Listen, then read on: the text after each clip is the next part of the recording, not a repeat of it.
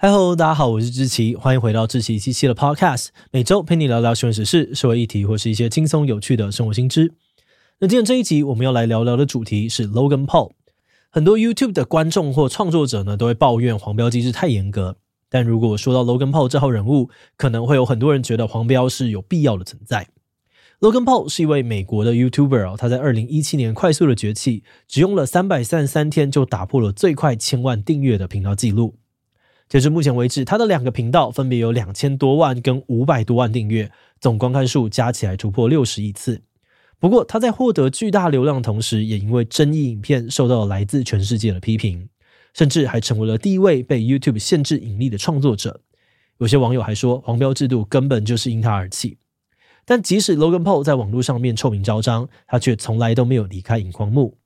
最近几年，他还在拳击跟摔角界闯出了一片天，重回了全球最赚钱 YouTuber 排行第九名。到底 Logan Paul 做了什么事情害惨全球的 YouTuber？经过争议事件之后，他又如何东山再起呢？今天就让我们一起来聊聊 Logan Paul 吧。不过在进入今天的节目之前，先让我们进一段工商服务时间。你是不是也常常觉得煮菜啊、做饭好麻烦，一堆锅碗瓢盆洗到手软呢？今天要介绍的 Make It Pan 好好煮食锅，让你平底锅、炒锅、汤锅一次拥有。Make It Pan 好好煮食锅采用三层不锈钢复合金材质，没有化学涂层，不管你要用铁铲煮带壳的海鲜，或是要用喷枪炙烧焗烤都可以。另外，Make It Pan 好好煮食锅不挑炉具跟家电，LifeBridge 富川创造的可微波独家专利，让你微波炉、烤箱、IH 炉、电磁炉直火加热通通没有问题。最方便的是搭配活动式的好好拆把手，让锅具直接变餐盘，料理轻松上桌，吃饱还能够直接丢洗碗机。而且一个好好万用盖，三种锅子都适用，冰箱在家柱状堆叠省空间，轻松收纳，露营携带也方便。现在只要购买 Make It Pan 好好主食锅五件组，就能够再加购 XL 深锅、好好出门包以及保鲜盖垫，使用起来更全面。赶快点击资讯栏链接购买，享受独家限时优惠，或是追踪 LifeBridge 富川创造官方社群，随时掌握最新资讯吧。好的，那今天的工商服务时间就到这边，我们就开始进入节目的正题吧。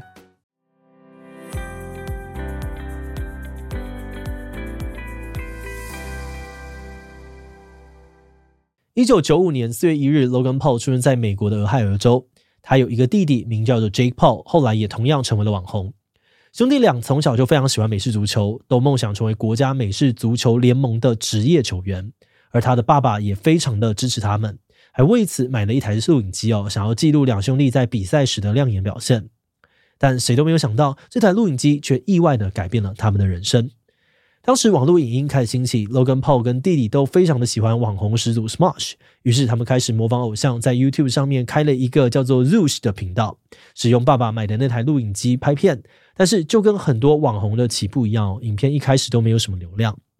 那时间来到二零一三年，Twitter 旗下的免费应用程式 Vine 开始兴起，很多人都会拍摄六秒的短影片分享到社群平台，掀起了一股风潮。而同年三月，Logan Paul 也开始尝试拍摄短影音，并彻底的改变自己的命运。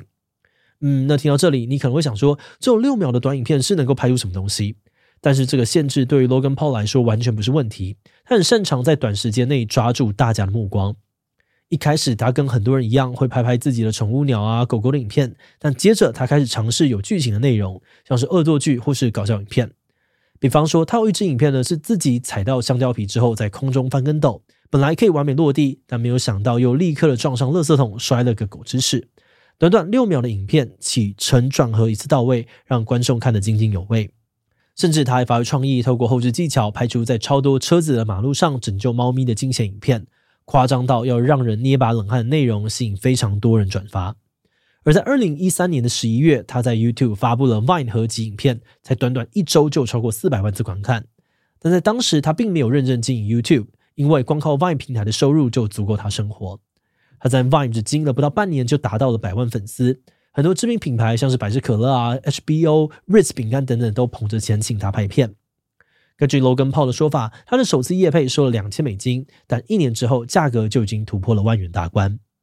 不过 Logan Paul 并没有因此满足，他的梦想是想要成为世界上最伟大的艺人。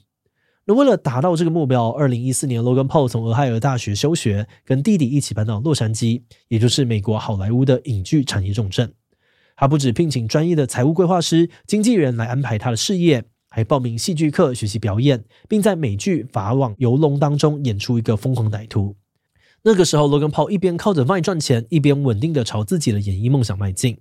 但没有想到，二零一六年 Vine 宣布收摊，没了平台的他被迫要另寻出路。于是他又重新回到 YouTube，开了一个名叫做 Logan Paul 的新频道。除了上传 Vlog 分享日常生活，也会拍一些恶作剧跟挑战影片。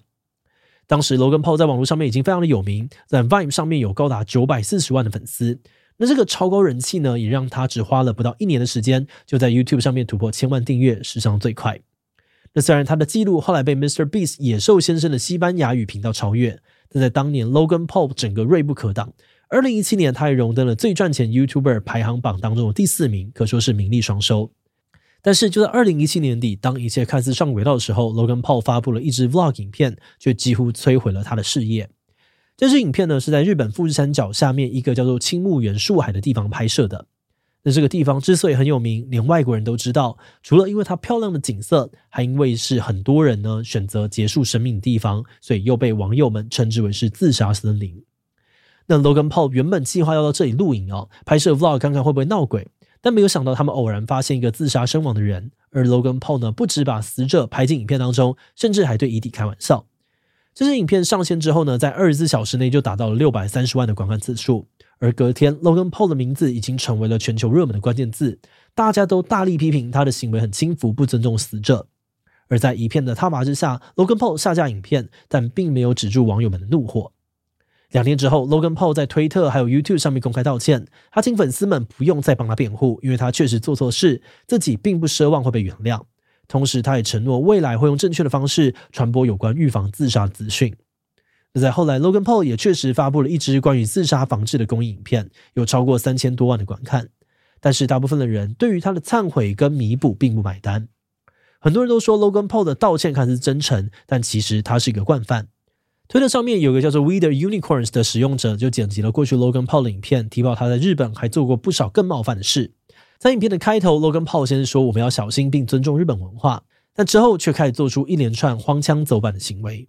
像是他在东京的市区投在斗笠，模仿忍者跑来跑去，拿着道具朝路人啊、警察丢宝可梦球，或是把刚买来的 Game Boy 机器摔烂再拿回店里投诉老板，甚至他还在人来人往的大街上当众脱下裤子。这些脱序的行为呢，让他被很多人批评，这根本是种族歧视。后来更有超过七十万人在请愿网站上面连署，要求 YouTube 删除他的频道。二零一八年二月，YouTube 出面回应，他们会停止所有跟 Logan Paul 的商业合作，并承诺会把他从 Google 精选下架。诶，但是所谓的下架，并不是全面封杀意思哦。这里说的下架，是指说 YouTube 会把他从前五 percent 的创作者名单当中剔除，不会优先推荐给广告商。所以，对于 Logan Paul 来说，他的收入可能会因此减少，但他还是可以透过一般的商业计划得到分润。而这个结果让很多人觉得 YouTube 做事不果断，因此感到非常不满。那其实早在二零一七年初，美国就有很多的广告商宣布要抵制 YouTube，因为他们认为自己花钱投放的广告常常会被安插在一些极端主义或是种族歧视的影片里面，反而破坏了自己的品牌形象。但是 YouTube 却没有相关的措施可以预防。那虽然在二零一七年的八月，YouTube 推出了黄标制度，但年底又发生了 Logan Paul 事件。很多人批评哦，就是因为 YouTube 的处理力道太弱，才会这个样子。再加上他们后来对于 Logan Paul 的处分这么的轻微，真的非常的糟糕。各界的抗议声浪也越来越强烈。嗯，但话说回来啊，虽然 Logan Paul 面临到几乎来自全球的围攻，但他并没有就此消失，反而找到了其他重新站起来的方法。事情的转机呢，发生在二零一八年的二月，当时有位叫做 KSI 的 YouTuber 公开挑衅 Logan Paul。KSI 是目前全球订阅数最高的黑人 YouTuber，拥有两千四百多万的订阅。他在当时用压倒性的比分打败自称是最强拳击手的 YouTuber Joe Weller。而在夺冠的当下呢，KSI 也对当时争议很多的 Paul 兄弟呛声，问他们敢不敢挑战这条冠军腰带。呃，没有想到他们还真接受了。当时有很多人都想要看到 Logan Paul 被痛扁，再加上双方动不动就在网络上面叫嚣挑衅。这场比赛也因此越炒越热，票价最贵卖到了将近两万台币一张。而最后这场轰轰烈烈比赛有高达二点一万名的粉丝购票入场，YouTube 上面则有八十八点四万名观众付费看直播。值得一提的是，Twitch 上面的盗版观看呢，更是达到了百万人次。而至于比赛结果是双方平手，他们约定隔年，也就是二零一九年，等接受了这个专业的拳击训练之后再战。而第二场战役，因为 Logan Paul 犯了致命性的错误，由 KSI 获胜。而根据媒体的报道，双方至少拿到了九十万美金的出场费。那虽然这几场对战让他们的荷包满满，但也导致了广大乡民们质疑，这两个人只是在网络上面假吵架争捞钱，根本不是认真要打拳击。嘿，结果 Logan Paul 呢，直接宣布加入职业摔跤，一个神操作让大家都看傻了眼。二零二二年七月，Logan Paul 跟美国的世界职业摔角公司 WWE 签约，正式加入职业摔角。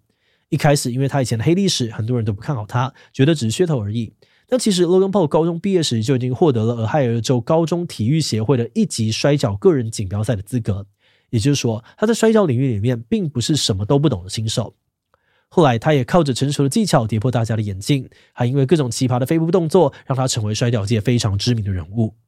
今年八月举行的娱乐摔角节目《夏日狂潮》当中，Logan Paul 更是打败了职业拳手 Rico Chet，被很多人称赞是摔角界的明日之星。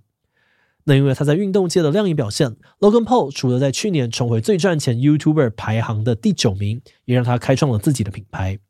他跟曾经的死对头 KSI 共同成立了运动饮料品牌 Prime。透过社群媒体上面的强力曝光，再加上这两个人都非常有影响力的网红，这款饮料一上架就成为了青少年之间的热门商品。不止卖到缺货，网络价格翻倍卖，甚至还传出了有人把空瓶借给同学拍照都要收费的消息。不过，Prime 运动饮料呢，就跟 Logan Paul 一样，也是争议不断。很多国家呢，都因为它的咖啡因含量偏高，可能有成瘾的疑虑，而禁止这款商品在学校贩卖。节目最后也想来聊聊我们制作这集的想法。我们在查资料的时候，发现有很多人对于 Logan Paul 的印象就是那个害大家被黄标、收益减少的坏蛋。但深入研究才发现，黄标制度早在他之前就已经开始了。也就是说，其实 YouTube 这个平台一直都有内容控管的争议。那我们也换个角度想，如果自己是 YouTube 官方，到底应该要怎么做呢？如果派人强力的审查影片内容，先不说要怎么执行哦，首先要面临的就是限制言论自由的嫌疑。但如果完全放任不管，无视广告上的抗议，最后就是创作者拿不到收益，离开平台，观众也会因为没有好内容而不再使用，平台最终也只能够走向灭亡。这样子一想哦，目前靠 AI 判定是否黄标，在进行人工审查的方式，虽然不算完美，但好像也是目前最折中的方式了吧？嗯，那话说回来，我们 YouTube 主频道志祺七七也有不少影片被黄标，在这里呢，也要谢谢大家，常常会在我们的黄标影片下面留言抱不平。那因为有了大家的互动哦，影片也能够被推广出去，让更多人看到，真的帮了我们很大的忙哦。好的，那我们今天关于 Logan Paul 的介绍就先到这边。如果你喜欢我们的内容，欢迎按下最中的订阅。如果是对于这集 Logan Paul 的内容，对我们的 Podcast 节目或是我个人有任何的疑问跟回馈，也都非常的欢迎你在 Apple Podcast 上面的下方留言哦。那今天的节目就到这边告一段落，我们就下集再见喽，拜拜。